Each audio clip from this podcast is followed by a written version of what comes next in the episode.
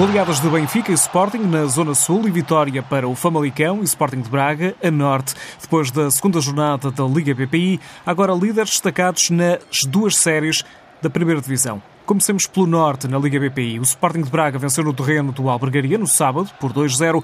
Ontem foi a vez do Famalicão vencer em Condeixa também por 2-0. As duas equipas dividem a liderança da Zona Norte com 6 pontos. Nos outros jogos, a Ovarense venceu por 1-0 o Boa Vista, o Valadares Gaia venceu por 5-1 o Cadima e o Gil Vicente empatou a 3 em Barcelos frente ao Fiens. A Sul, o Benfica venceu por 9-1 o Atlético Oriense, já o Sporting foi a Torres Vedras bater o Torriense por 5 bolas a uma.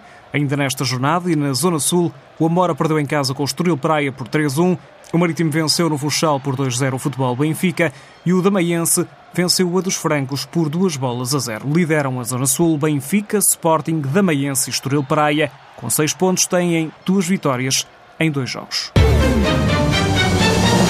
Está definido o novo calendário da Taça de Portugal referente à temporada passada. O troféu vai ser atribuído até ao mês de dezembro. Ora, nas meias finais e depois do sorteio da Federação Portuguesa de Futebol, o Famalicão vai receber o Benfica a 14 de outubro e o Estoril Praia recebe o Sporting de Braga. O jogo está marcado para o dia 18 de outubro. As meias finais desta competição com um jogo único. A final está marcada para o dia 13 de dezembro, anunciou também a Federação Portuguesa de Futebol. No ano que consagrou o Olympique de Lyon, novamente como vencedor da Liga dos Campeões Europeus, Parmil Arder, dinamarquesa de 27 anos, recebeu o prémio para melhor jogadora da UEFA na última temporada. Ela que esteve na final da prova milionária com o Wolfsburgo mas acabou por perder por 3-1 frente às francesas. Agora estou ansiosa pelo futuro, pelas próximas temporadas. Agora que estou no Chelsea, espero jogar a Liga dos Campeões que está para vir, porque este é um clube extraordinário do qual me orgulho de fazer parte. Parmil Arder, que foi também eleita a melhor avançado, fez nove golos em sete jogos ao serviço do Wolfsburgo este verão mudou-se para o Chelsea.